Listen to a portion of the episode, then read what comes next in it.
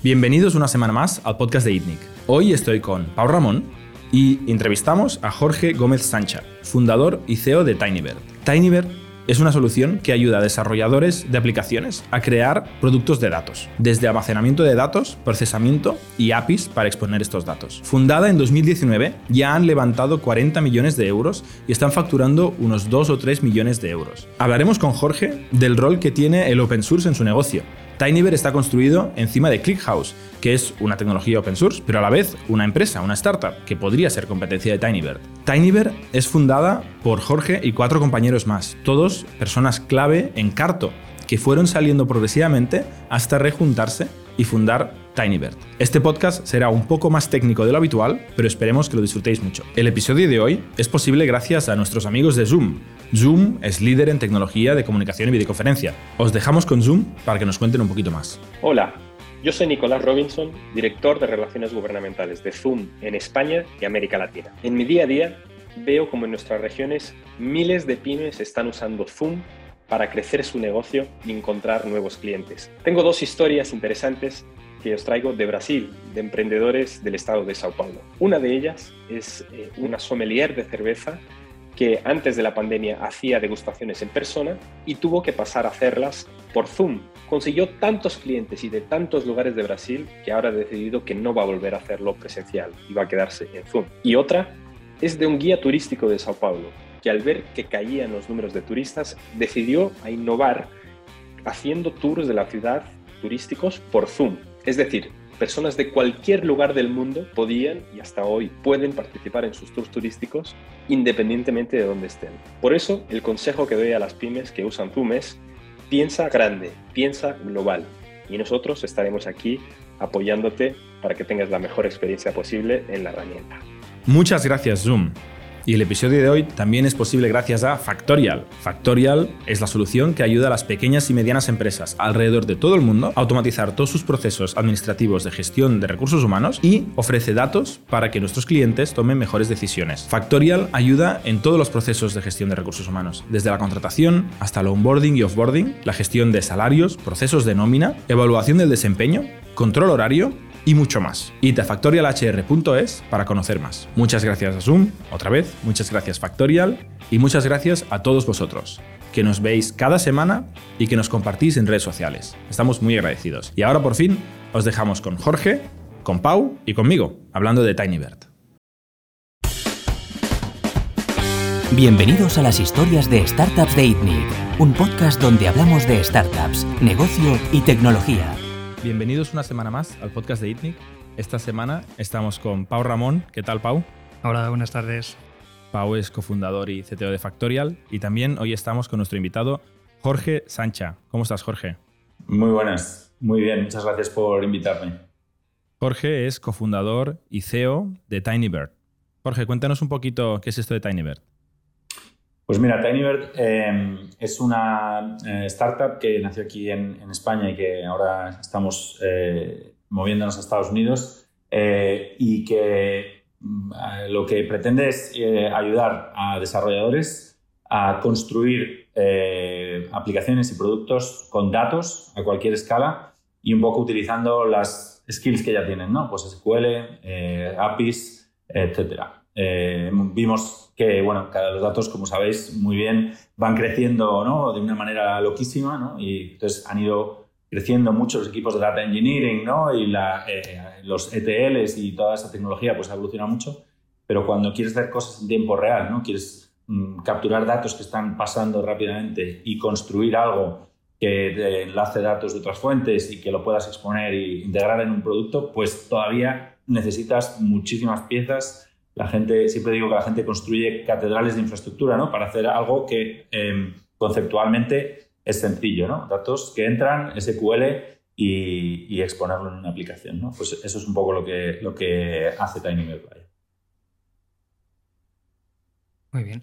Y, una pregunta, Sancha. Em, el mundo de datos es un mundo que ha sido bastante, bastante hot, ¿no? Estos últimos años, pues con el IPO, el IPO de Snowflake, yo creo que todo el mundo un poco se ha lanzado a la, piscina.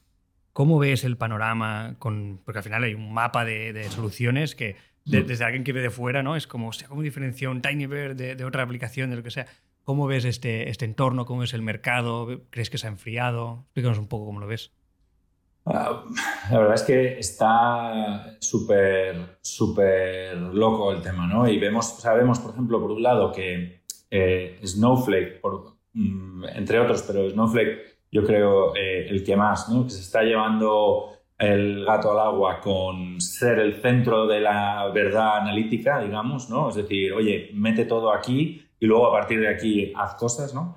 Em, y luego, por otro lado, vemos que alrededor de em, Snowflake han salido muchas cosas, ¿no? Que intentan eh, aprovechar eh, lo que, el hecho de que ya están los datos ahí. Entonces, ahora hay nuevas categorías como Reverse ETL, ¿no? Para sacar los datos de Snowflake y llevártelos a, eh, pues a Stripe o a Salesforce o a, ¿no? a, otros, otro tipo de, de, aplicaciones más verticales y tal. Y luego lo que nosotros un poco vemos es que el problema de eso es que todo el, se concentra eh, todo el control de los datos ¿no? en la parte de eh, data engineering y en, la analítica de datos y tal. Y la realidad es que hay muchísimo potencial de esos datos para el producto ¿no? y para eh, tomar decisiones en tiempo real. Y Snowflake no está muy diseñado para eso, está diseñado para ser un sitio donde tienes todos tus datos almacenados, hacer queries que son en general bastante rápidas, pero si necesitas construir algo que le puedas tirar 100 queries por segundo,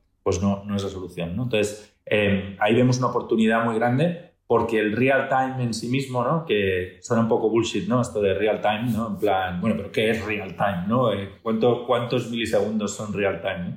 Em, pero cuando hablamos de real time nos referimos a la capacidad de reaccionar inmediatamente, ¿no? de, de desarrollar tus productos eh, en base a lo que está pasando ahora mismo, hay una gran oportunidad, ¿no? Y lo vemos que es muy, muy sticky, ¿no? Eh, cuando la gente empieza a trabajar en real time, es tan locamente mejor que trabajar en batch en cuanto a la percepción, a la velocidad, a la velocidad de desarrollo, ¿no? Eh, que ya piensas, joder, si esto se puede tener en real time, ¿por qué, ¿por qué no hacer otras cosas en real time también, ¿no? Entonces, bueno, pues... Pero vamos, eh, eso es un poco por situar también a nivel donde, donde nosotros estamos centrados, pero seguimos viendo que incluso en real time empiezan a aparecer distintas categorías. ¿no? Nosotros estamos muy en la creación de, APIs, pero también estamos empezando a meternos en lo que es la transformación en real time. Es decir, hmm. llegan datos, te los, te los cambio de, forma y te los dejo eh, en otro sitio y además puedes usar los mismos datos para construir tus aplicaciones en real time. ¿no? Entonces, eh, no te quito Snowflake ni te quito BigQuery o lo que tengas para hacer tu data warehouse, pero te doy el real time eh, también. ¿no? Y para, profundizar en esto, porque los tres somos eh, programadores, somos bastante técnicos, ¿no? Los que estamos aquí. Eh, que por cierto, hoy no tenemos a Bernat, porque ya se habrá dado cuenta alguien que también es ingeniero. Pero em, para entender. Me, habían dicho, me habían dicho que Bernat era el mastrol, así que. Sí, te has salvado. Hoy te has, tenido mucha suerte que no ha podido venir. Eh, para entender qué es, ¿no? ¿Cuál es el producto? Porque queda claro que va de datos, porque hemos dicho esta palabra ya 200 veces, y hemos hablado de, de real time pero es, es, un, es un motor de base de datos, es una tubería que conecta eh, inputs de datos y los, los, redirige a otros sitios, sirve para hacer queries, sirve para hacer visualizaciones. Explícanos, explícanos cuál es el producto de una manera que se entienda sin ser hipertécnico, pero que luego nos permita entrar un poquito también más en las entrañas. Claro, pues mira, eh, normalmente si tú eh, piensas en mm, lo que necesitarías hacer tú solo para montarte algo de analítica de datos. Si lo hicieras todo con componentes open source, por ejemplo, ¿no? pues eh, necesitarías una base de datos analítica, ¿vale?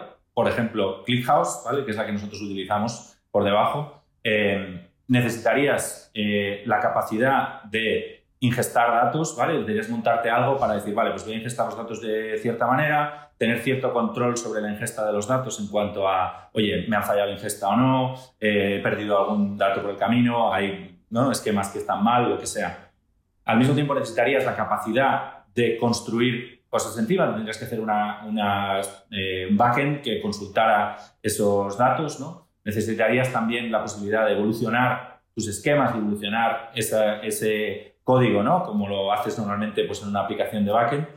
Tendrías que crearte una capa de seguridad también para que pudieras eh, exponer luego APIs, ¿no? Que no las pueda consumir quien no las deba consumir, ¿no? Bueno, pues TinyBird es todas esas cosas. Es decir, simplificamos eh, eh, de manera serverless eh, todo ese proceso. De manera que tú solo tengas que preocuparte de ingestar datos en TinyBird, transformarlos usando SQL. transformar puede quiere decir dos cosas que ahora os explico si queréis. Y exponer APIs que puedas integrar directamente en tu producto, ¿vale? Y estas APIs ya tienen una capa de seguridad también, para que puedes gestionar quién tiene acceso y quién no a esas APIs, eh, incluso a nivel de fila, ¿no? Puedes crearte tokens que te digan, oye, con este token accedes a estas filas, ¿no? A esta condición, digamos, y con este otro token a otra condición. Entonces, em, ingesta, transformación y publicación de APIs, esas son las tres grandes cosas. Y luego, además, tenemos una serie de herramientas para ayudarte a desarrollar encima. Tenemos un CLI, por ejemplo, que te permite bajarte todos los esquemas y todas eh, las queries a formato de texto para que puedas subirlos a GitHub, puedas eh, trabajar en equipo y tener distintas versiones, evolucionar, como lo, eh, montarte testing, ¿no? Como lo harías con mm. cualquier otro proyecto de software, ¿no? Entonces, es la plataforma y las herramientas para acelerar el desarrollo sobre datos, sobre todo para datos en streaming, pero también puedes trabajar con datos en batch o una combinación de los dos. Y, una pregunta, porque tal como lo escribes, ¿no? Parece que el, target no es el equipo de data engineering, ¿no? Sino que el target es el backend developer, ¿no? Entonces, el, el que compra quién es? ¿Es, el, es un bottoms-up del equipo de, de backend que quiere saltarse, va a el equipo de data engineering o es el data engineering que lo compra para evitarse que le lleguen tickets y tenga que estar provisionando todo esto? ¿Quién, es el target? ¿Quién, ¿Quién, es el que os compra a, día de hoy TinyBird?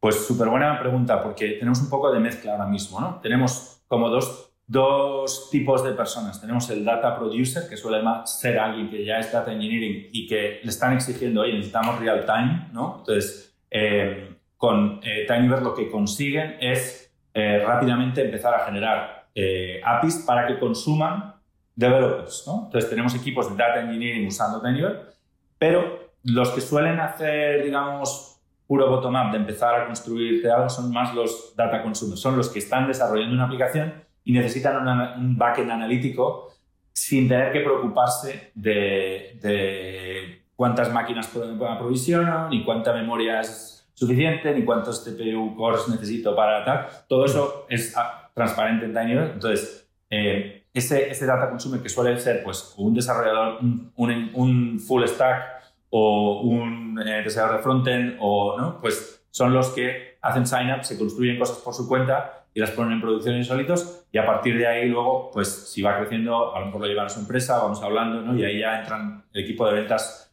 eh, en paracaídas para, para intentar, bueno, pues eh, desarrollar la cuenta y tal, ¿no? Pero tenemos un poco de, de mezcla, ¿no? Y mm, nosotros, el posicionamiento que estamos haciendo ahora cada vez es más a desarrolladores no porque no pensemos que tiene todo el sentido del mundo para los data engineers, sino porque los data engineers primero se tienen que pegar el guantazo de intentar hacer algo en tiempo real con Snowflake o con BigQuery o con lo que ya tengan montado para eh, que esto tenga todo el sentido del mundo. ¿no? Entonces, eh, mucho de nuestro posicionamiento y mucho de tal tiene que ver con el desarrollo de software ¿no? sobre datos, con tal, que apela a, los equipos de ingeniería eh, eh, sobre todo, ¿no? O sea, ahora has dicho una cosa que, me ha sorprendido porque yo no, lo había percibido así, pero viendo vuestra web, eh, sí que entiendo que os estáis posicionando, posicionando así, ¿no? O sea, en realidad entiendo que lo proponéis para gente que hace productos que usan datos y para productizar esos datos. Por ejemplo, una empresa, como podría ser un software como Factorial, que tiene un engine de reports y que quiere mostrar una analítica, que consume datos crudos, eh, poco organizados, con históricos, eh, con un follón ahí que es difícil de luego masticar, vosotros ayudáis a masticar esto y los devolvéis en una API para que se pueda hacer un producto de datos en eso. No está tan pensado para el equipo de marketing o el equipo de finanzas o el equipo de... Vale, o sea, estáis ayudando a productizar datos para desarrolladores de software principalmente. Exactamente. ¿Esto siempre ha sido así o ha cambiado? Claro, esto ha cambiado mucho porque, eh, claro, el tema es que, mira, te, voy a poner el ejemplo de cuando eh, estábamos en Carto, ¿no? En Carto, cuando yo entré, y Carto era una empresa que manejaba cantidades ingentes de datos, ¿no? Pero cuando yo entré no había data engineers. Todo el equipo, todos los ingenieros eran data engineers. Bueno, claro, porque el producto era de datos. Claro, como parte de su trabajo, pues ellos eh, mm, sabían trabajar con datos y se pegaban con datos y hacían lo que tuvieran que hacer, ¿no? Pero como la cantidad de datos iba creciendo y se dedicaban cada vez más tiempo a pegarse con los datos en vez de a desarrollar y a aportar valor, digamos, en nuevas features, en nuevas planes. Entonces, era cuando, cuando, yo ya salía de Carto. Carto estaba contratando su primer data engineer, ¿no? Por primera vez, o sea, tenían un equipo de, no me acuerdo ya, 40 o 60 ingenieros, no me acuerdo, pero por primera vez los ingenieros estaban diciendo, por favor, o sea, no puedo estar todo el día eh, pegándome con los datos, que alguien te encargue eh, estrictamente de esto, ¿no? Entonces, em, el, eh, o sea, yo siempre sostengo ¿no? que, el data engineering no existía hace, eh, no sé, 8 o 10 años, ¿no? Ha sido algo que ha, ha surgido a raíz de que los datos crecen tan rápido que se convierte en un problema en sí mismo que necesita gestionarse. luego la tecnología de ETL todo eso ha evolucionado muy rápido y ha permitido que los data engineers pues, puedan hacer muchas cosas, pero los desarrolladores ahora dependen de los data engineers cuando quieres trabajar con muchos datos. Dependen que, oye, necesito sacar de... Entonces lo que suele pasar es, eh, tienen algo para capturar datos que eh, lo deja, en, por ejemplo, en S3. Luego tienes un proceso con DBT o con lo que sea que te lo pone en, Snowflake y te lo deja eh, ya las tablas preparadas. Pero luego hay que hacer otro proceso para sacarlo a DynamoDB o a tal, para que luego puedas crearte un producto encima con esos datos. Entonces, si lo piensas, claro, has perdido el real time, has empleado, ¿no? estás pagando todos esos servicios individualmente, ¿no? Entonces, eh, nosotros capturamos los datos en streaming, eh, transformamos en tiempo real, es decir, en tiempo de ingesta, eh, hacemos materializaciones que van, o sea, que no hace falta lanzar un job, sino que según entra un evento ya se está calculando todas las cálculos que quieras hacer y te los dejan en tablas, y esas tablas luego con SQL también las expones con APIs para empezar a, construir tus, productos de datos. ¿no? Entonces, acelera mucho todo ese proceso. Obviamente hay algunos, como son una base de datos analítica, algunos casos de usos TinyBird es ideal y otros no es ideal. Por ejemplo, ¿cuáles son mejores y cuáles son menos mejores? Pues mira, eh, todo lo que es eh, series de datos eh, o, cosas que no son stateful, ¿no? que no cambian de estado, sino que es todo append, todo eso es ideal para nosotros. ¿no? Ejemplos para la gente que no esté. Eventos, eh, claro, eventos, eh, todo lo que sea, por ejemplo, te voy a poner algún ejemplo de casos de uso de, algún cliente que tenemos clientes que hacen cosas completamente distintas, ¿no? Pero eh, un ejemplo muy friki que nos encanta es Bercel, que es, lo conocéis, que hacen bueno, pues una performance service pues, para deployar aplicaciones de React y Next.js y tal, bueno, de Next.js sobre todo. Em, lo que eh, hacen es toda la telemetría, digamos, de la librería, de todas las aplicaciones que se están usando, eh, la están enviando en tiempo real a Tinyver y con eso se montan los gráficos de ¿no? El, tu Google Analytics que tienes para ti. Eso iba a decir, si quieres construir un Google Analytics, ese es el caso de su perfecto. Eso es. Entonces, tanto si lo quieres construir para ti, operativamente, para todo, todos tus datos, todo lo que está pasando, o si lo quieres crear, crear analítica para tus usuarios dentro de la aplicación. ¿Cuántas veces, pues en Factorial, sé, cuántas veces se conectan todos tus usuarios, cuántos van tarde, o ¿no? Eh, pues un audit log de todo lo que se está pasando. Pues estoy aquí vendiendo unos cuantos casos de uso para Factorial. Eh, de hecho, es el, caso, de uso que utilizamos, ¿eh? el audit log. Exactamente, exactamente. todos esos casos de uso son perfectos. Luego hay casos de uso que también resolvemos, pero que requieren más skill, ¿no? Por ejemplo, eh, cuando tienes de duplicación, cuando necesitas quedarte, cuando tienes algo que va cambiando de estados necesitas quedarte con lo último, se puede hacer también, ¿vale? Pero ahí ya necesitas una estrategia, ¿no? No te vale con SQL básico, necesitas entender muy bien, ¿vale? ¿Cómo me voy a quedar con lo último? Si tienes en el orden de, yo sé, 50 millones de registros, 60 millones de registros, 100 millones de registros, no te hace falta muchas estrategias. Pero si tienes en el orden de un billón, dos billones, ¿no? Entonces ya sí, porque si no, las queries empiezan a ir cada vez más lentas porque para quedarte con el último, ¿no? Necesitas eh, mirar exactamente, comparar cuál es el último, quedarte con ese, comparar los ideas, ¿no? Entonces no es, no es tan trivial, ¿no? Pues esos casos de uso los podemos hacer, pero, eh, y de hecho parte de nuestro roadmap va por hacer eso trivial. Porque lo vemos que pasa muy a menudo, ¿no? Eh, pero es un problema técnico complejo, ¿no? y, y, luego, pues eso, es una nosotros usamos una base de datos columnar, aceptamos JSON eh, y datos no estructurados, pero si tus datos son completamente desestructurados, que no tienen nada que ver una cosa con otra, pues eh, vas a sufrir con, con TinyBird, ¿no? Podemos, si tus datos están dentro de un orden, ¿no? De un esquema que puede ser un poquito más grande a veces, un poquito más pequeño, no hay ningún problema. Pero si no tiene que ver nada que ver un evento con otro, pues ahí también hemos resuelto algún caso de uso, pero necesitas pensar muy bien la estrategia también, ¿no?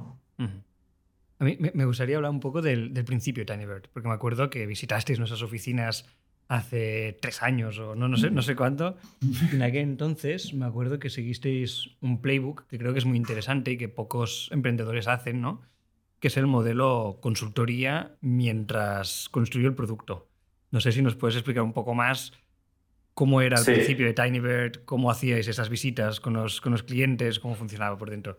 Pues mira, eh, eso es algo, eh, perdonad que me he dado cuenta que eh, en mi línea no tenía el cargador puesto y me acaba de avisar digo, verás tú qué risa, como, como me quedé sin batería en medio de, de esto. Bueno, pues mira, eso fue un, o sea, nosotros el motivo principal por el que empezamos eh, TinyBird es porque queríamos trabajar juntos otra vez. Es decir, teníamos una idea que se le ocurrió a Santana, de visto todo lo que habíamos aprendido en, en, Tinyver, lo que veíamos en que veía Santana en otras empresas, perdón, en Tinyver no, lo que habíamos aprendido en Carto, lo que veía Santana cuando salimos, eh, no, otros fueron saliendo y viendo los mismos problemas. Cuando tienes grandes cantidades de datos y quieres hacer eso, joins, quieres hacer, eh, ¿no? construir cosas encima, es muy complicado. Entonces, eh, Santana empezó con una idea muy básica, pero la idea que teníamos era, oye, vamos a juntarnos, vamos a más o menos, bueno, pues tenemos cierto track record en España, seguro que conseguimos algún proyecto de consultoría, vamos a empezar a trabajar sobre este producto. ¿no?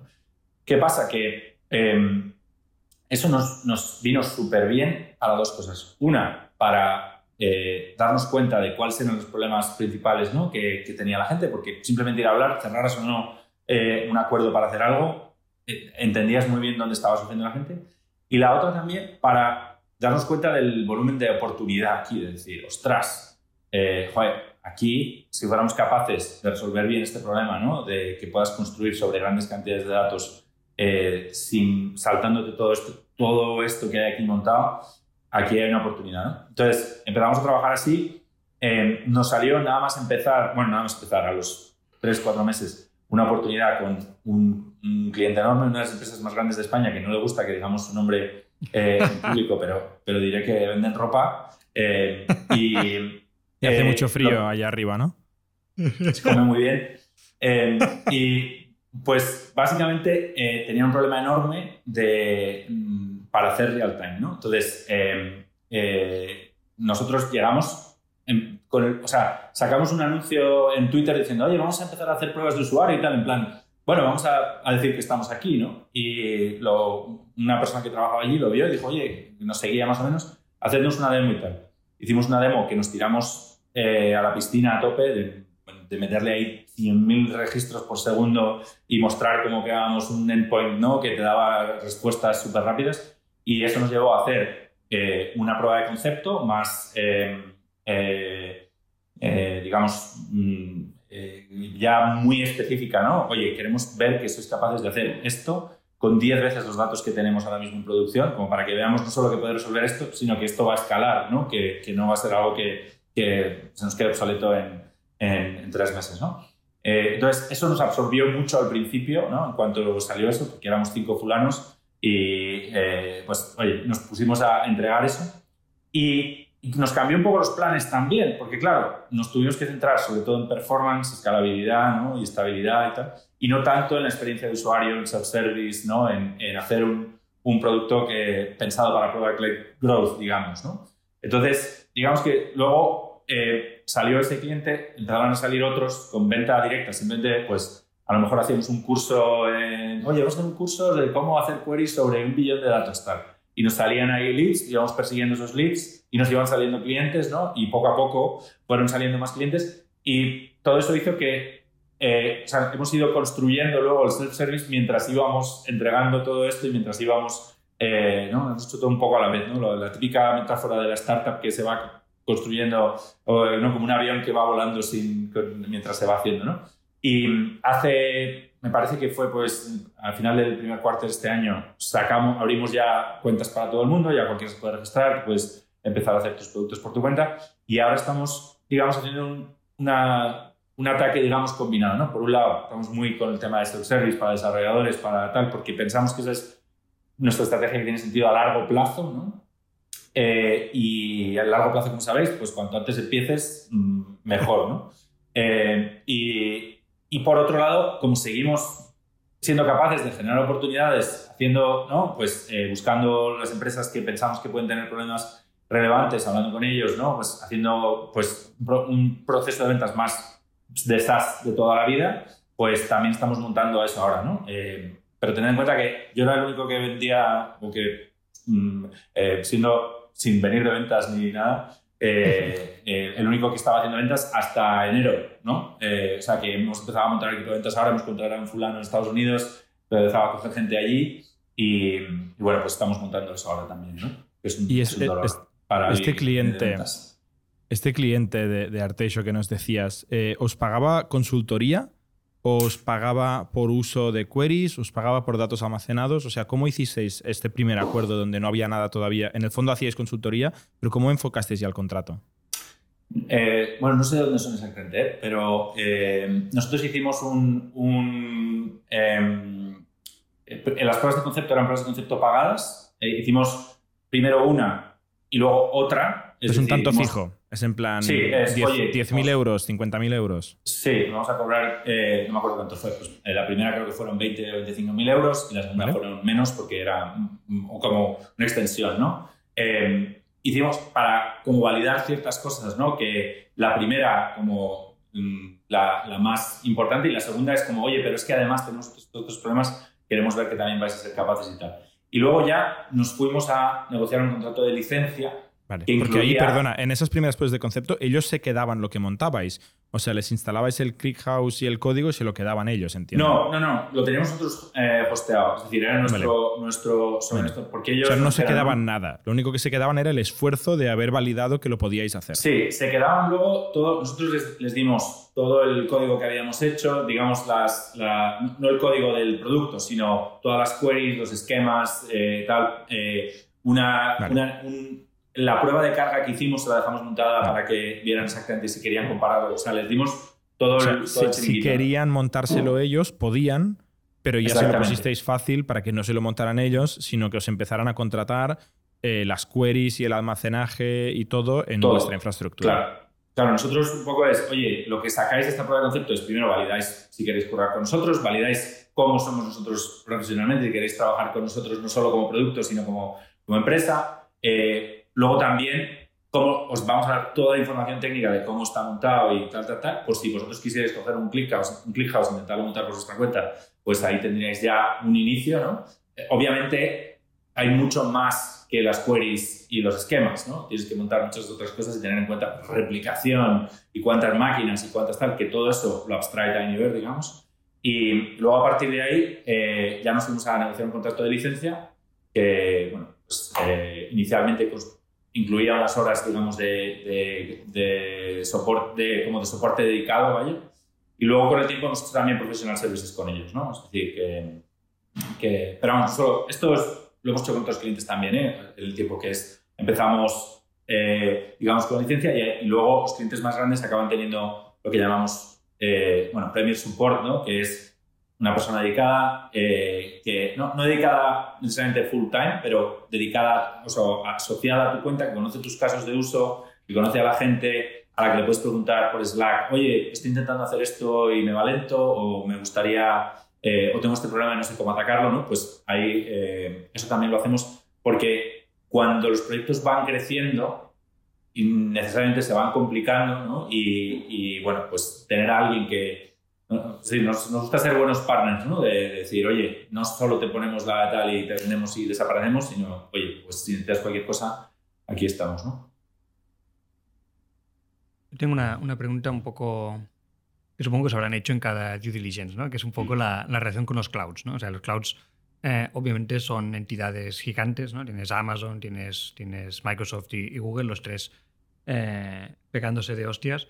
Y, y, al final integráis un proyecto open source, ¿no? Y este proyecto open source hacéis el hosting, que es un modelo bastante, bastante común de monetizar open source, pero que últimamente ha sido bastante delicado porque los clouds han adoptado eh, proyectos open source y los han hosteado ellos mismos, compitiendo, pues en el caso de Mongo, ¿no? que, fue bastante claro, Elasticsearch, etcétera. ¿no?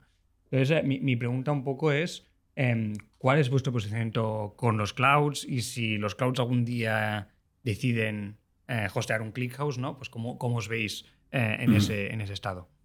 Mm. O sea, nosotros, obviamente, mm, es decir, si lo piensas, ya lo están haciendo, ¿no? Eh, ya eh, todos, todos los data warehouses van sacando cosas que van más orientadas al real time, tal.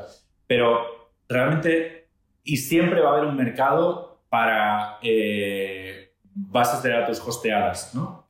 Que no es lo mismo que lo hacemos nosotros. Es decir, nosotros tenemos la base de datos, por supuesto, pero luego además te abstraemos de la base de datos. Es decir, no, tienes que saber ¿no? cómo se configura un ClickHouse o cómo se tal. Nosotros nos encargamos de que eso vaya con un tiro. ¿no? Entonces, em, em, nuestra apuesta es por la experiencia de desarrollo. Si somos capaces de que los desarrolladores puedan construir y tal, eh, tenemos una oportunidad enorme. Si nos limitáramos a, a ser ¿no? a base de datos costeada, entonces nos estaríamos pegando con todos los clouds eh, a tope. ¿no?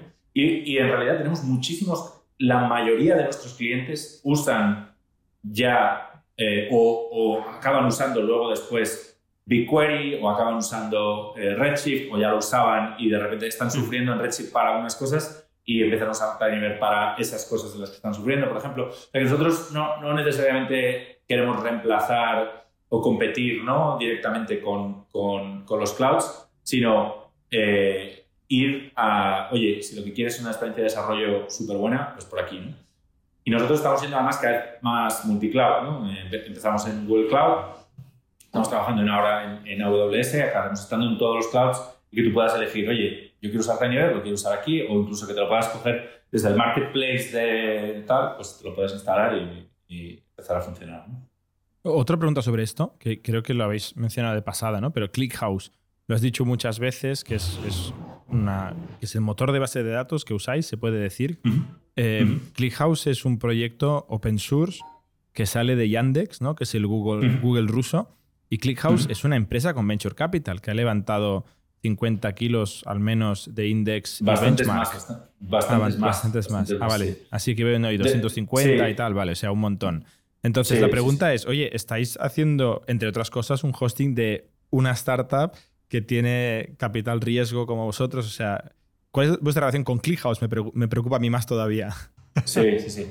Mira, esto es, eh, em, digamos, una conversación que hemos 150.000 veces, sobre todo con los VCs, ¿no? que es lo primero que te preguntan. Eh, les, comprendo. O sea, los VCs dicen cosas muy raras, pero esta me parece bastante razonable. Claro, claro. No, y tiene, tiene, todo, tiene todo el sentido. En realidad la respuesta es muy parecida a lo que, a lo que le decía Pau antes. ¿no? Em, eh, el mercado para gente que quiere hostear una base de datos como ClickHouse es enorme. Ellos están intentando hacer eso, es decir, eh, sacaron que tú te puedas montar tu ClickHouse, puedas decir, mm, ¿no? tener acceso a todas las funcionalidades de ClickHouse eh, y que puedas decidir, oye, pues quiero tantas máquinas o quiero tal. Eso, en vez de que en vez de hacerlo la gente que ya usa ClickHouse por su cuenta, lo pueden hacer en ClickHouse, ¿vale? Pero, de nuevo, o sea, pensamos que si ese mercado es grande, el mercado de gente que lo que quiere es que mm, lo que están construyendo vaya toda leche, ¿no? Y no preocuparse de ni máquinas, ni de conocer ClickHouse en detalle, ni nada de eso, es todavía más grande, ¿no? Y eso, por eso nosotros estamos tan centrados en los desarrolladores, ¿no? Es decir, al final, en habilitar a los que quieren ir rápido. Si tú miras ahora, bueno, lo sabéis vosotros mejor que nadie, ¿no? Lo que vemos nosotros en las startups eh, ahora y, en scale-ups que están centradas en crecer, cada vez hay menos, o sea, cada vez es más eh, serverless. Es, oye, quiero eh, algo que ¿no? no me tenga que preocupar, yo lo que quiero es ir rápido, quiero crecer, ¿no? Y cada vez hay menos eh, not built in here syndrome, ¿no?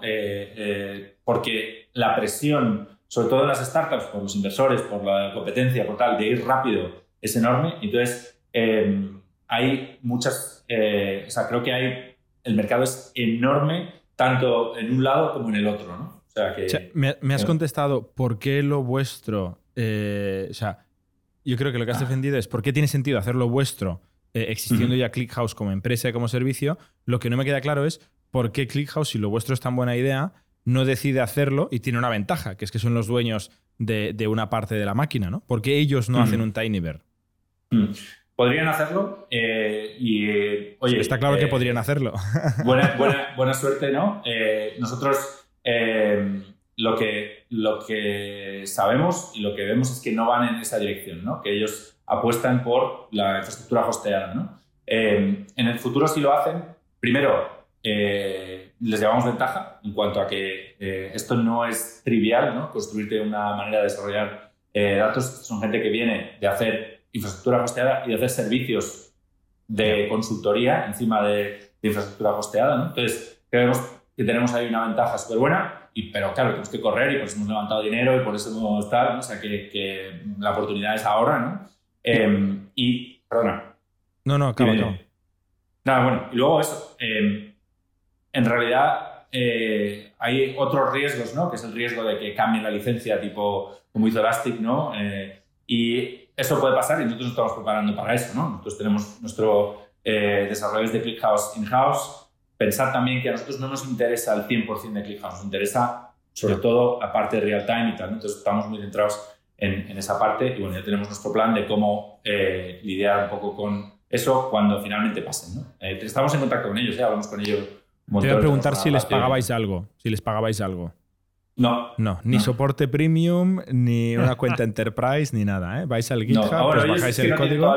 ellos, no tienen todavía un producto, ¿no? Están todavía construyendo, ¿no?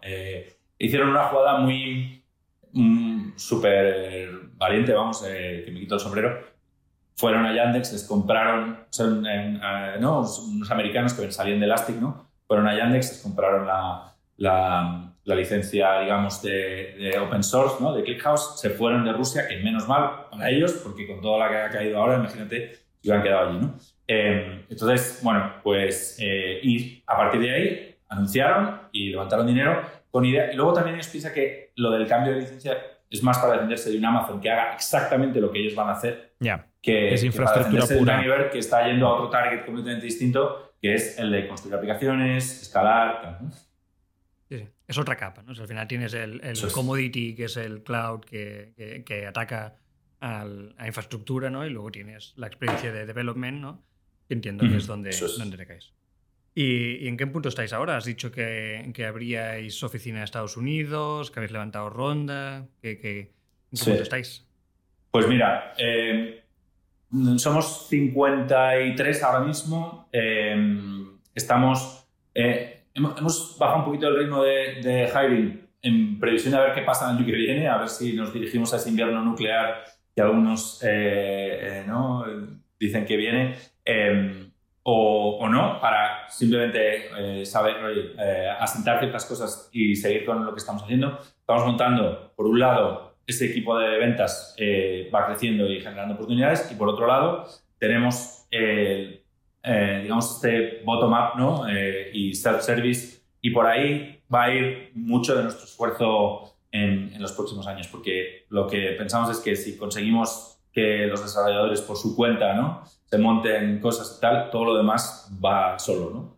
Eh, eso es un, poco la, es un poco el objetivo. Y luego Estados Unidos, al final lo vemos como el sitio donde se está peleando, se está eh, decidiendo la categoría ¿no? de real time y tal. Entonces, pues nos parece que, mm, bueno, pues que hay que ir ahí con, con fuerza y por eso me, yo me voy para allá y, estamos contratando allí para, sobre todo allí vamos a tener más, más ventas y, Customer Success y tal. Y aquí seguiremos teniendo Customer Success también, pero todo el producto, producto de ingeniería eh, en principio sigue por aquí. Una pregunta. Em, clientes. Hay dos categorías claramente, ¿no? El self-service y el cliente que entiendo que es bastante más grande, que los has cerrado tú hasta hace muy poco y ahora tenéis un pequeño equipo de ventas. ¿Cuántos clientes tenéis? Pues tenemos, eh, voy a hacer aquí un poquito más mm, eh, circunspecto. Eh, tenemos decenas de clientes eh, de pago, cerca de, cambiar de decenas a, centenas, pero y tenemos un tail bastante largo, es decir, tenemos algunos clientes enormes que, pues eso, 250.000 pagos al año, ¿no? Y luego tenemos eh, clientes mm, hasta, pues eso, hasta self-service, ¿no? Un poco en todas las... Pero de los no self-service, ¿qué es lo mínimo que se paga del no self-service? Eh, del no self-service solemos empezar, tenemos, digamos, eh, mm, suele estar alrededor de unos 50.000 pavos al año, ¿vale? Cuando ya haces un, un, deal enterprise y tal. Pero eso eh, en realidad es cuando ya generalmente no pasa directamente. Suele pasar, lo hemos hecho algunas veces que dices, oye, eh, tengo súper claro lo que quiero hacer, hacemos una medio, medio POC, me encaja, te puedo decir más o menos cuánto vas a necesitar de procesado de datos, pues nos vamos a un commitment que tal. Pero la realidad es que normalmente no, no pasa así. Suelen empezar en, no sé, 500 pavos, 1000 pavos. ¿Esto eh, al año? No, no, no, al mes, perdón. Al mes, eh, vale, vale. Sí, 500 pavos al mes, algo así. Y una vez que vas atacando eh, cosas y ya sabes, tienes más claro, vale, pues es total, eh, te ayudamos a optimizar, ¿no? Si ves que estás consumiendo mucho y ya con eso te decimos, oye, mira, te vendría bien, en vez de pagarme todos los meses lo que consumas, hacemos un commitment que es como reservar máquinas en AWS, ¿no? Reservas datos procesados, ¿no? Y entonces ya te vas a un commitment que, que suele estar más o menos en ese rango, pero que depende mucho de, de tu caso de uso y tal. O sea, digamos que esos, esos deals a los que ventas va dirigido, pues eh, son para esos valores, ¿no? Para intentar llevarlos, por lo menos cuando vemos potencialidad, llevarlos a esos valores. Pero en realidad es que nosotros, ya te digo, nuestra máxima es, oye, empieza y te ayudamos y si te va bien, fenomenal y estarás encantado de quedarte y ya veremos qué es lo que tiene sentido pero no estamos obsesionados con, oye, hay que cerrar deals a este precio o tal, ¿no? Sino, oye, vamos a, cuanta más gente usa esto y más casos de uso, lo que vemos es que es muy sticky y generalmente cuando empiezas a usar, empiezas a usar para bastantes más cosas. Y para entender el, el, tamaño del negocio, o sea, estos cerca de 100 clientes que has dicho incluyen los self-service, ¿no? Porque no me ha quedado claro esto, estos son todos. Sí, pero piensa que self-service eh, acaban de empezar, o sea, llevamos mm, tres meses, o sea que, que hay hay pocos. Y luego usuarios, tenemos bastantes más, o sea, tenemos miles de usuarios eh, free, ¿no? Que están haciendo cositas, algunos activos. Jugando, activos, están jugando. Claro, están jugando, exactamente. ¿Y en facturación qué estáis? ¿Entre 2 y 3 millones de euros al año, aprox? Pues por ahí anda la cosa. Por ahí anda la cosa. Vale. Jordi, cálculos rápidos, ¿eh? El, el average ese que me he sacado de la manga no me ha, no me ha salido mal. Eh, tío, con vosotros no se puede, claro. estáis todo el día ahí pensando en las métricas y los dineros. Cuatro métricas más y ya te, dejo tranquilo que, que Pau te haga otro tipo de preguntas. Pero para entender, claro, vosotros no vendéis em, solo software, vendéis software y alojamiento. ¿no? O sea, entiendo que cuesta dinero guardar los datos y mover los datos. O sea, en realidad estáis jugando a un margen eh, entre lo que cuesta y lo que cobráis, ¿no? Nosotros, claro, tenemos dos, usamos ahora mismo dos, bueno, eh, las dos métricas o las dos eh, eh, palancas de pago, digamos, principales son datos procesados, que es cuánto escribes y cuánto lees. ¿vale? ¿Esto, esto que es en, bytes? En gigas. Bueno, sí. Sí, en gigas. Jordi, se quedó, Jordi, se quedó, en los pintar. Está construyendo en Basic.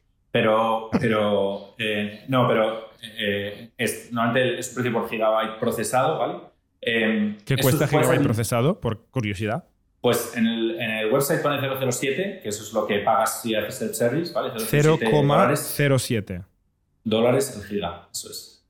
es un guiño a James Bond eso. Exactamente, 007. Pues eso lo habéis inventado totalmente, ¿no? Ese número podía haber sido 004 o 0014.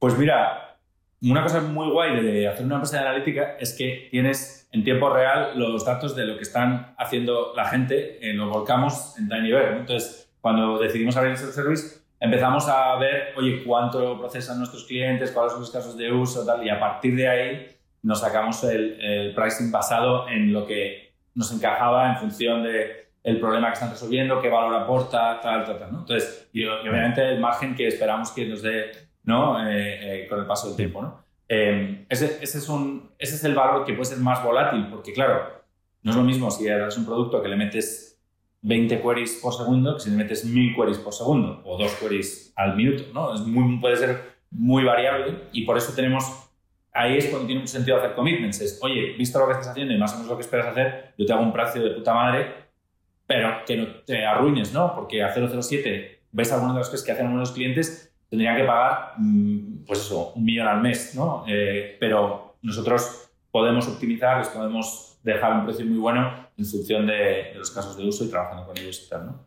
Con, las cuentas más grandes. Pero con las cuentas más pequeñas, empezar es súper barato, ¿no? Y las dos palancas que decíais, que es ah, los, datos... storage, que es básicamente cuánto, cuánto disco utilizas, ¿vale? Esa es una que en realidad con el tiempo nos gustaría eh, eliminar, ¿no? Eh, porque en realidad no te queremos penalizar porque tengas datos ¿no? con, con nosotros, ¿no? Pero es verdad que a, nivel de margen ahora, eh, pues tiene, hay que tenerlo en cuenta porque los discos son caros. A ti te cuestan. porque tú lo sobre, todo los sobre todo los buenos. Los discos buenos son caros, ¿no?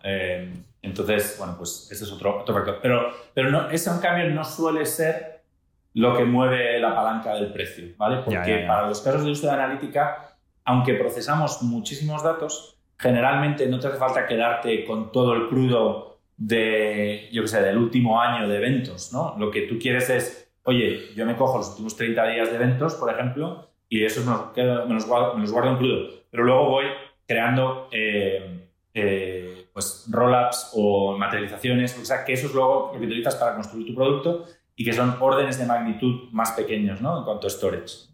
Y por eh, última, que, has, dicho la palabra un par de veces, ¿no? Has dicho el margen que esperaríamos con el paso del tiempo. ¿Qué pinta tiene el margen de una compañía así? Porque es como, es como un Twilio, ¿no? Una compañía que ofrece APIs, pero le cuesta en dinero. Eh, no sé el margen de Twilio yo, pero ¿dónde queréis llegar? nuestro goal eh, mm, ideal pues, estaría alrededor del 80%, ¿no? El, el gross margin, ¿vale? Mm, eh, ahora no estamos ahí, obviamente, porque si es una startup, no estás pensando en eso, ¿no? Echas máquinas a los problemas, sales como puedas, ¿no?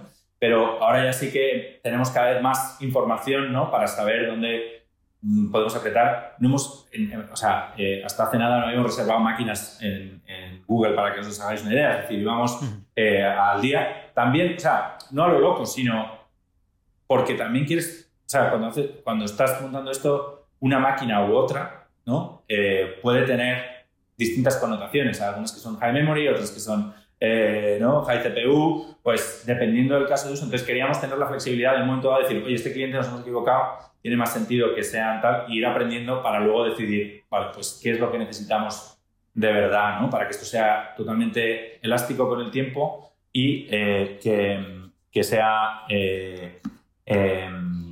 bueno, pues que, los clientes no tengan que preocupar de ello, ¿no? Entonces, eh, o sea, si llegáramos a 80 sería tal, a partir de 75 estaríamos bastante contentos, ¿no? Pero... ¿Y ahora por dónde estáis?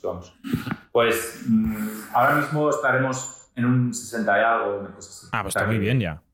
Pero acabo de mirar, Twilio tiene un 50... Twilio tiene un 48% de gross margin. Claro que ellos mueven llamadas y SMS y cosas reales de la vida real. Exacto. Lo, que pasa es, lo que pasa es que es engañoso porque eh, primero, no todavía nos queda por, o sea, estamos metiendo, eh, hay eh, bastantes cosas que a lo mejor no deberíamos estar metiendo, o sea, metemos todo lo que es infraestructura, pero en realidad infraestructura lo usamos no solo para los clientes, lo usamos también para eh, marketing, ¿no? O para, ¿no? para un montón de cosas. Eso va siempre ahí, eso va siempre ahí. Trampas al solitario, le llamamos. Y, y luego también hay clientes en los que, bueno, pues por razones históricas, eh, no palmamos pasta, pero estamos así, así, ¿no? Porque hicimos un deal con tal de entrar de cualquier manera y luego dices, ostras, eh, tal, ¿no? Bueno, pues eso ya lo iremos arreglando, ¿no? Y luego hay, eh, digamos, en, otros clientes en los que los márgenes son brutales porque, bueno, pues lo, bueno, tienen un caso de uso que es ideal para nosotros, pagan el precio del website y nos sale fenomenal, ¿no? Entonces, bueno, pues eso eh, es un poco la, idea. Hay, startups con márgenes brutos negativos al principio. O sea que esto parece que no, pero es posible. Tú puedes vender dos a cuatro pesetas para porque, porque te sale más barato comprarlos a, cinco y luego ya. El problema es cuando no tienes claro cómo, cómo hacer duros a dos o tres pesetas, ¿no? Pero. Claro. Y, te digo, o sea, o sea, nos hemos empezado a preocupar más ahora desde el punto de vista de, eh, oye, puede que vengan años duros ahora y hay que tener buenas cifras de cara a que, ¿no? si queremos levantar eh, pasta ¿no? dentro de mm, pues, eh, un par de años o menos, pues si las cosas están muy mal, nos tenemos que tener mm, las métricas súper bien. ¿no? Entonces, eh, hemos empezado a, prestarle más atención ahora a eso, pero en realidad nuestro objetivo, o sea, este no es nuestro mayor problema ahora mismo, es decir, no es nuestra mayor prioridad. Vaya. Háblanos de este fundraising que acabas de mencionar. Eh, habéis levantado mucha pasta de inversores muy buenos, ¿no? Me han dicho.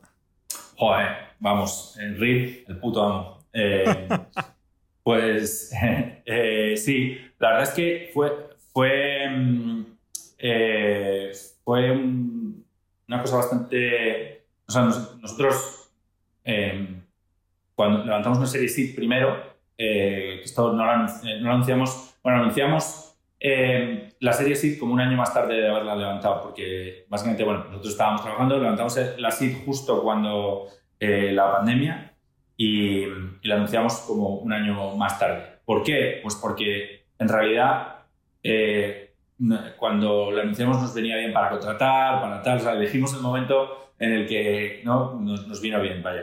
Y luego eh, más o menos cuando eso estaba pensando, ya estábamos hablando de la Serie A, digamos, eh, y bueno, pues eh, tuvimos la suerte de, nuestros inversores de SID, que son Crane, que son muy buenos inversores SID, la verdad, están aquí, son americanos, pero asentados aquí en Europa y tal, y invirtiendo en, empresas europeas, pues nos presentaron a, a los fondos que ellos decían, oye, estos son los fondos que pensamos con los que tenéis que hablar, y entre ellos estaba CRV y Singular, Em, y entonces hablamos con ellos dos por separado, pero luego ellos hablaron entre ellos y se pusieron de acuerdo y dijeron, ¿por qué no vamos juntos? ¿no? Y entonces pues nos hicieron un, term sheet eh, juntos, nos gustó mucho y, y ahí que fuimos. ¿no? ¿Y cuánto habéis levantado?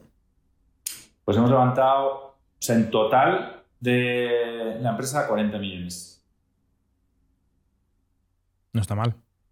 Pues, y la pregunta obvia, ¿no? Que, yo duermo, duermo, duermo, peor que cuando no los tenía, te lo digo, ¿eh? O sea, eh, hay que, viene, eso no te lo dicen cuando, cuando vas a levantar dinero. Pues si, si, te, eh, si te, sobran, manda, manda, unos cuantos por aquí.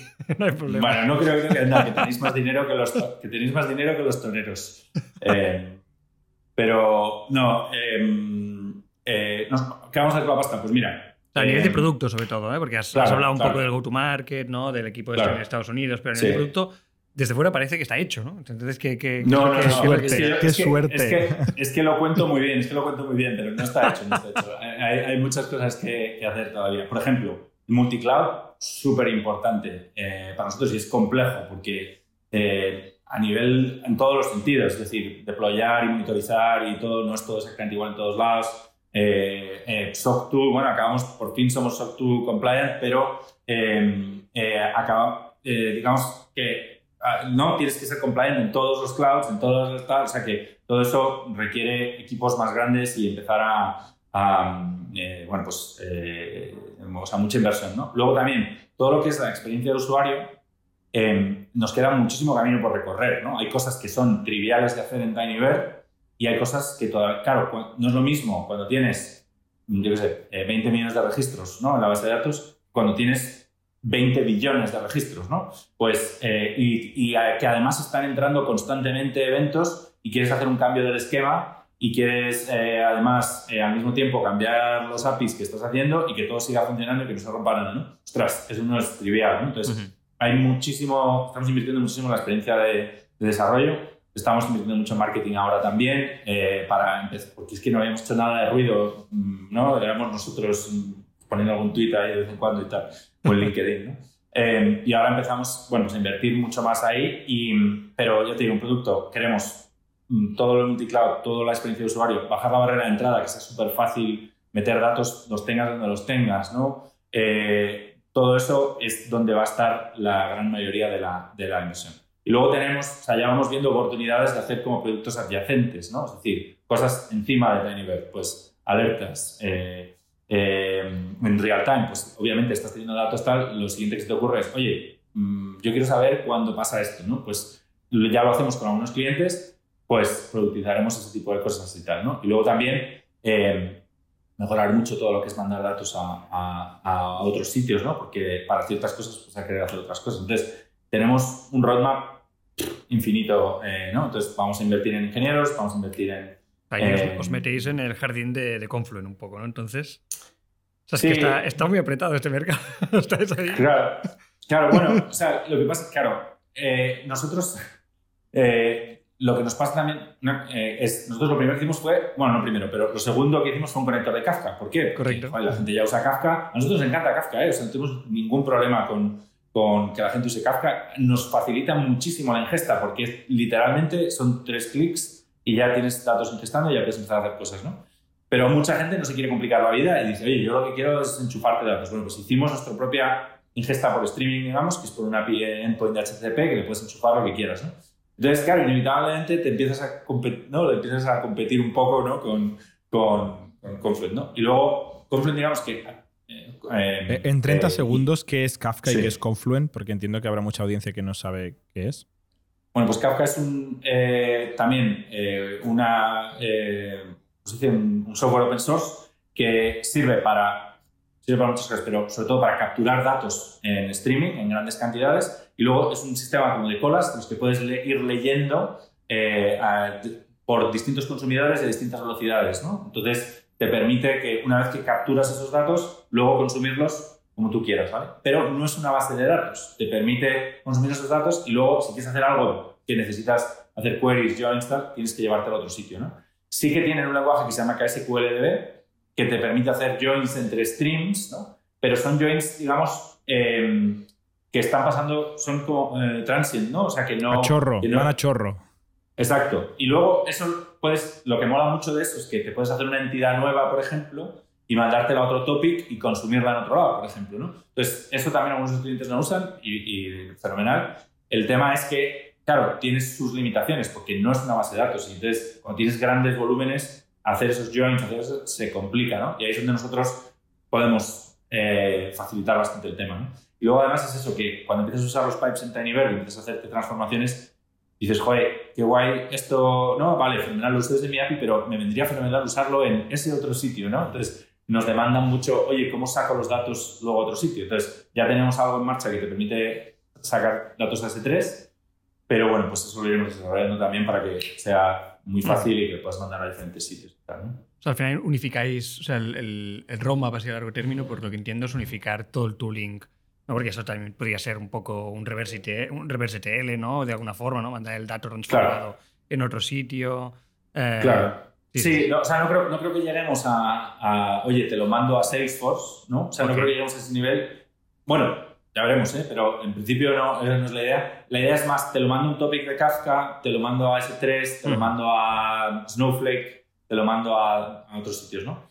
Lo, o sea, hay una cosa que me, una idea que me mola mucho que es, em, si tú piensas en todas esas cosas y lo que en una empresa grande ahora necesita, pues necesitas hablar con 17 personas para montarte algo así, ¿no? Entonces, la idea de que un desarrollador en TinyBird pueda tanto montarse una ingesta, crearse unas APIs, empezar a consumirlas, como decir, oye, pues esto que tengo aquí, este, este mismo query, el resultado lo voy a mandar cada segundo, cada materialización, lo que sea por segundo, a un topic. Oye, o voy a mandárselo a, ¿no? Me voy a montar una alerta, ¿no? Oye, es una potencialidad brutal, ¿no? A, los desarrolladores para montarse lo que quieran, ¿no? Eso, eso nos enamora esa idea, ¿no? Es decir, oye, con, con cuatro cositas puedes hacer un montón de cosas, una, si el producto responde y es fácil de utilizar, ¿no?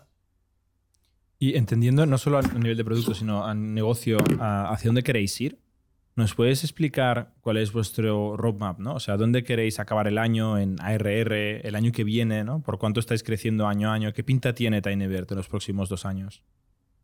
Bueno, o sea, nosotros, eh, te, voy a contar lo que le gustaría a nuestros inversores. Luego ya veremos lo que pasa. El futuro no lo sabe nadie. ¿eh?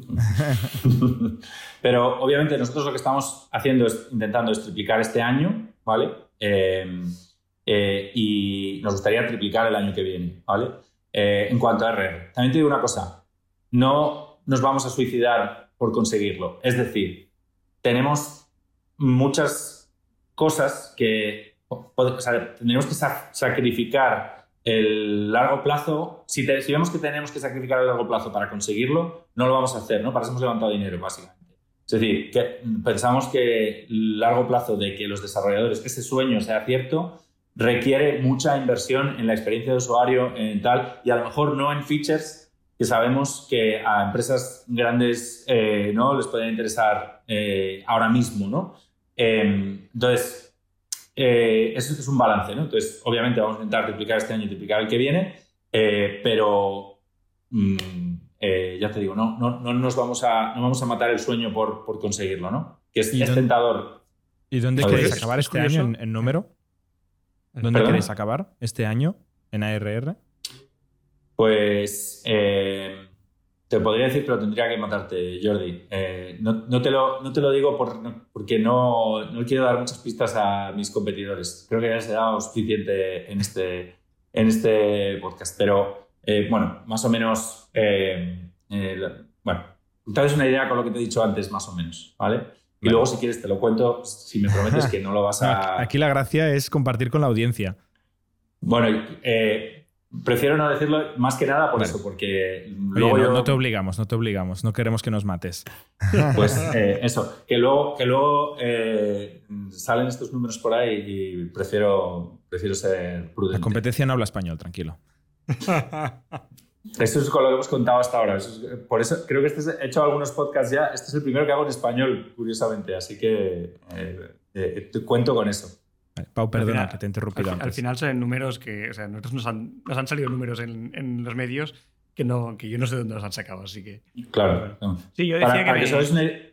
una, solo una cosa, para que se den una idea, lo que nos importa a nosotros es cuántos workspaces activos tenemos, ¿no? Eso es lo que nosotros pensamos, porque si crecemos de tres formas, porque, nuestra, porque las, nuestros clientes crecen, entonces meten más datos y eso hace que crezcamos automáticamente, porque hacen nuevos casos de uso y estos son los workspaces, ¿no? Que dices, vale, pues me voy a crear otro proyecto, me creo otro dentro de TinyBird, o porque hacen un boarding de más desarrolladores, ¿no? Entonces, esas tres métricas para nosotros son súper importantes en cuanto a la salud de nuestros clientes, de nuestras cuentas, y luego a nivel de self-service, pues ya estamos intentando mirar, pues eso, eh, conversión y, y, retención sobre todo, ¿no? Pues cuántos, cuánto tardan en hacer un API endpoint, ¿no? Que es como el momento a, wow, ¿no? Cuánto, eh, cuántos se crean, cuántos son recurrentes, se lo crean solo para ver lo que es o luego se montan algo que permanece, ¿no? Pues ese tipo de cosas es lo que nos importa ahora más que el, que revenue, ¿no?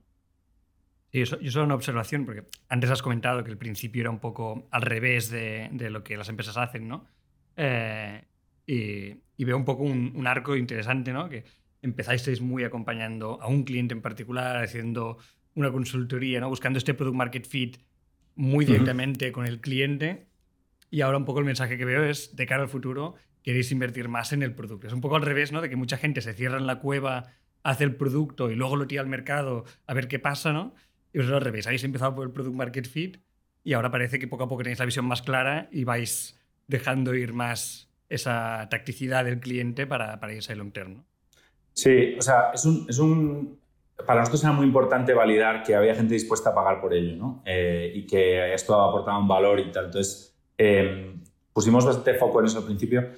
Es un camino duro, ¿eh? Porque, claro, cuando si, y, y, a veces me planteo si lo haría otra vez, lo haría exactamente igual, porque, claro, tienes eh, el día a día de los clientes y de los problemas te hace ir más lento en el desarrollo del producto, en cosas que ya sabes que que deberías hacer, ¿no?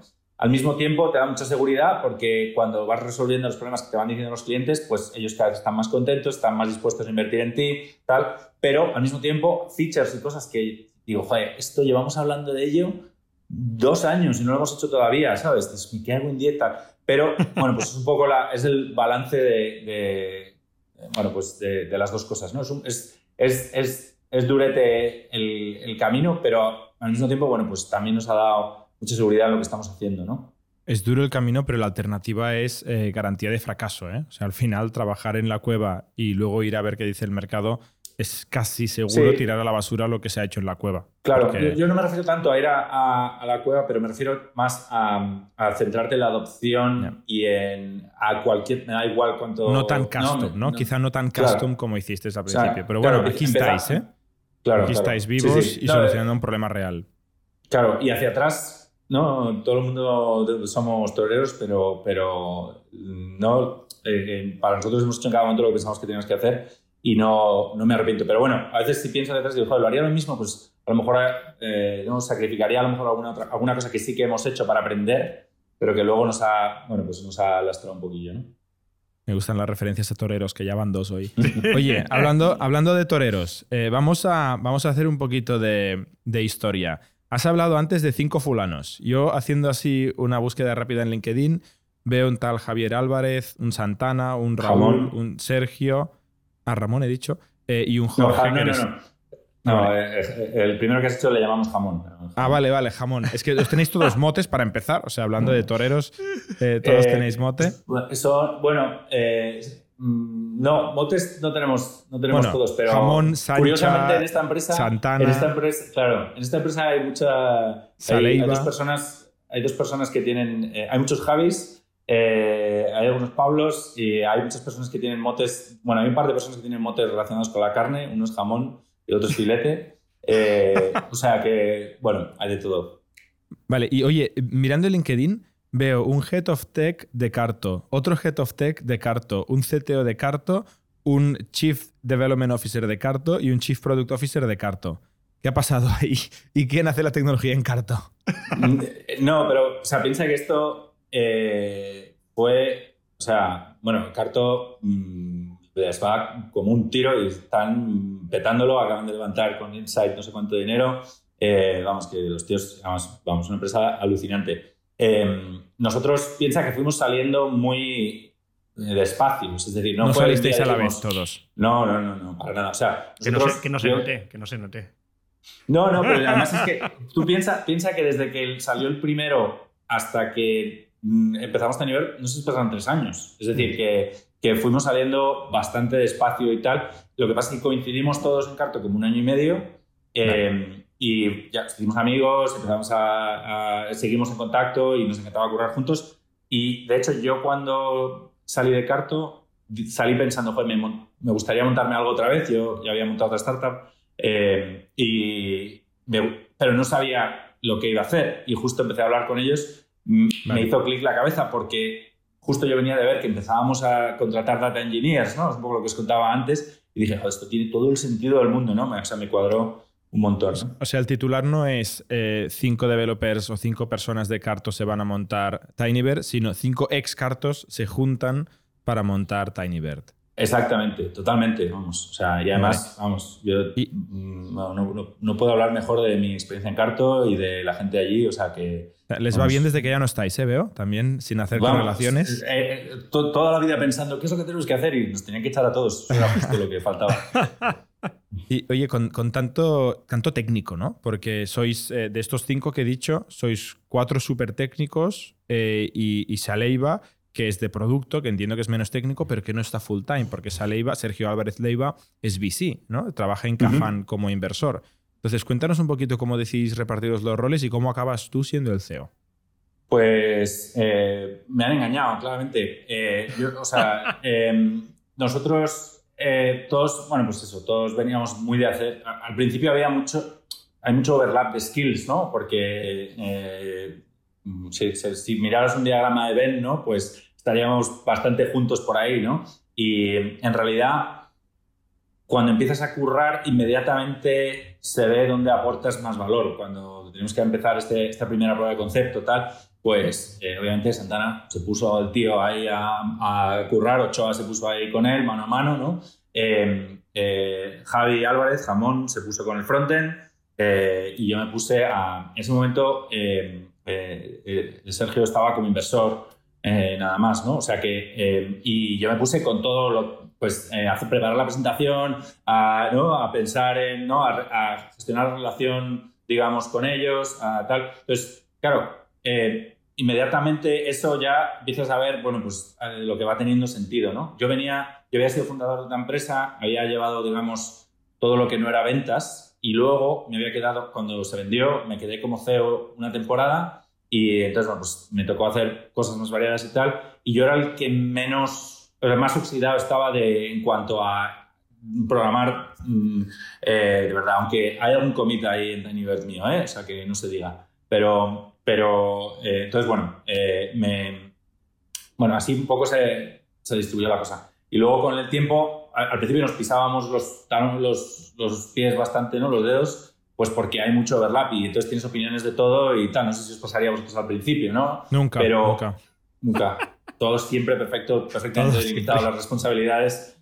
Y, pero con el tiempo, cuando empiezas a tener problemas de verdad, te lo exige la situación dice, mira, tío, tu producto, tu tecnología, tu tal. Y, bueno, pues yo me, me, quedé de CEO porque alguien, alguien tenía que serlo.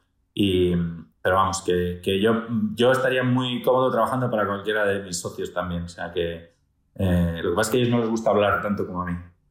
Y sois, sois todos fundadores, eh, partes iguales, porque entiendo que Santana tuvo la idea, ¿no? Con lo cual, en el fondo, él empezó antes eh, con el concepto. ¿Cómo habéis gestionado esto? Es, pues que es un tío muy, muy generoso y él no, no iba ahí a, a ser el, el, protagonista, sino a él apetecía currar con nosotros y obviamente pues quería empezar en una situación en la que estuviéramos a, a partes iguales, ¿no? O sea que eh, estamos, empezamos así y, y así seguimos, ¿no? y, y Saleva puso pasta en lugar de, digamos, dedicación, ¿no? Bueno, eso es lo, ya se lo preguntas a Saleva otro día que... Vale, vale. Ya, lo traeremos para hablar de Carto. Vale. Eh, oye, pues cuéntenos un poquito de dónde sales tú. Que ahora ya sabemos un poco qué es Tinybird y dónde ha salido y dónde estáis ahora. ¿De dónde sales tú? Pues, eh, buena pregunta. Yo, o sea, muy rápidamente, vamos, yo... Em, yo sabía qué quería hacer con mi vida eh, cuando salí del colegio. Eh, había hecho code de letras porque me gustaba una chica y luego quería hacer informática y no pude entrar en la pública. Entonces hice, eh, hice un año, estuve trabajando un año con mi padre porque no, no cogí plaza y tal. Y al año siguiente estuve en, ya programando, por cierto, en un IBM. ¿Qué hacías con tu padre? ¿Qué hacías con tu padre, por curiosidad? Pues estaba en el equipo de informática, porque yo le dije, vale. informática y tal, entonces me metieron, pero era informática en un IBM AS400, ¿no? Programando en RPG y tal, y, pero fue una experiencia, fue buena, pero también me di cuenta de decir, soy imbécil, con 18 años aquí currando, podía estar en la mis amigos todos de Erasmus, ¿sabes? Entonces, eh, me, al año siguiente me, me, puse a estudiar, pero... Eh, enseguida me empezó, o sea, yo me di cuenta que con un libro yo podía aprender a programar, ¿no? que no, no, no necesitaba aprender sistemas operativos y no y tal. Entonces mm, eh, salí de la carrera pues en segundo, tercero, cuarto y porque tenía, ya estaba currando, ¿no? Estaba haciendo cosas por mi cuenta, estaba, me cogieron en primero becario de Telefónica, luego fui a Bank Inter y estuve en Bank Inter muchos años en desarrollo web y ahí es donde aprendí a sobre la web y a, y a, y a programar y a, ¿no? pues el, poco el oficio y tal. Pero muy pronto me pusieron a gestionar gente, ¿no? Eh, subcontratados y a hacer proyectos por mi cuenta. Entonces, em, sin darme cuenta, ¿no? y realmente yo queriendo estar cerca de, de lo que es la programación y tal, mi skill, bueno, acabó siendo pues eso, coger algo de cero, gente y tal, y montar cosas. Y luego fui, trabajé por una empresa americana que ahora, que bueno, que la, la absorbió otra, ¿no? que se llama Irdeto, Em, y allí me mandaron a Londres a montar el equipo allí, a hacer professional services, ¿no? Y a montar la oficina y tal. Entonces, eso fue una experiencia brutal porque me di cuenta que dije, joder, estoy a nivel mundial, ¿no? Estoy llevando aquí un equipo de gente de Londres y tal, que se lo recomiendo a todo el mundo lo de fuera. Y, luego, justo después de esa experiencia, con alguien que había conocido allí, monté Vivanjo, que no sé si suena, pero es una eh, eh, eh, startup española que, con la que hoy Taniver comparte oficina, por cierto, que es donde estoy hoy. y bueno, Iván, yo salía de la experiencia de la empresa americana hasta donde había estado y era un software as a service para gestionar servicios de vídeo bajo demanda, es decir, para montarte tus, gestionar tu propio Netflix, ¿no? entonces, ahora puedes decir Netflix como referencia y todo el mundo sabe lo que es un servicio de vídeo bajo demanda. Entonces nadie sabía lo que era. Yo era incapaz de explicarle a mis padres qué es lo que hacía. Y, eh, pero bueno, me, puse a hacer eso. Yo llevaba todo lo que no era ventas con mi socio que llevaba las ventas. Y bueno, fuimos empezando eh, muy poco a poco. Conseguimos también unas marcas muy buenas, eh, aunque al principio fue vamos, tenemos lo típico, la típica historia, fue Bootstrap. Un, poco temprano, ¿no? Un poco temprano, muy, mm. Claro, muy temprano y sin tener ni idea de lo que hacíamos, no había ecosistema de ningún tipo eh, ni, nada y no, no conseguimos, o sea, bueno, no buscamos mucha inversión tampoco, lo hicimos como con nuestro Bootstrap, vaya, con, un poco de dinero que teníamos ahorrado y tal.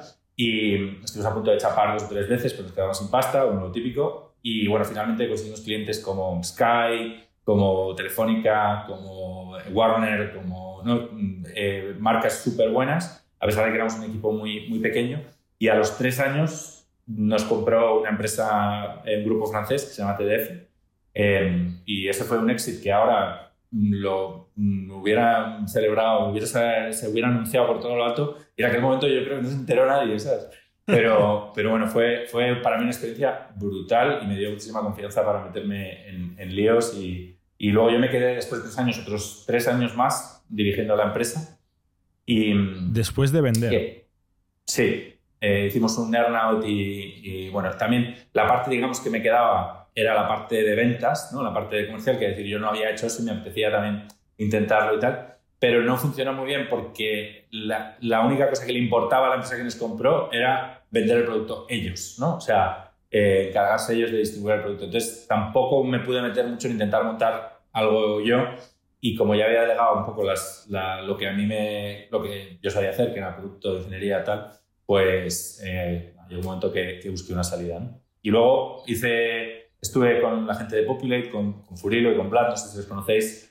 Eh, bueno, eh, y estuve con ellos un año haciendo así proyectos chulos y finalmente estuve en Carto em, pues tres años y empecé de, de, VP de ingeniería y luego fui, eh, me quedé también con la parte de producto y un poco cuando fue... Chief, Chief Development Officer, ¿no? Yo no lo había visto nunca esto.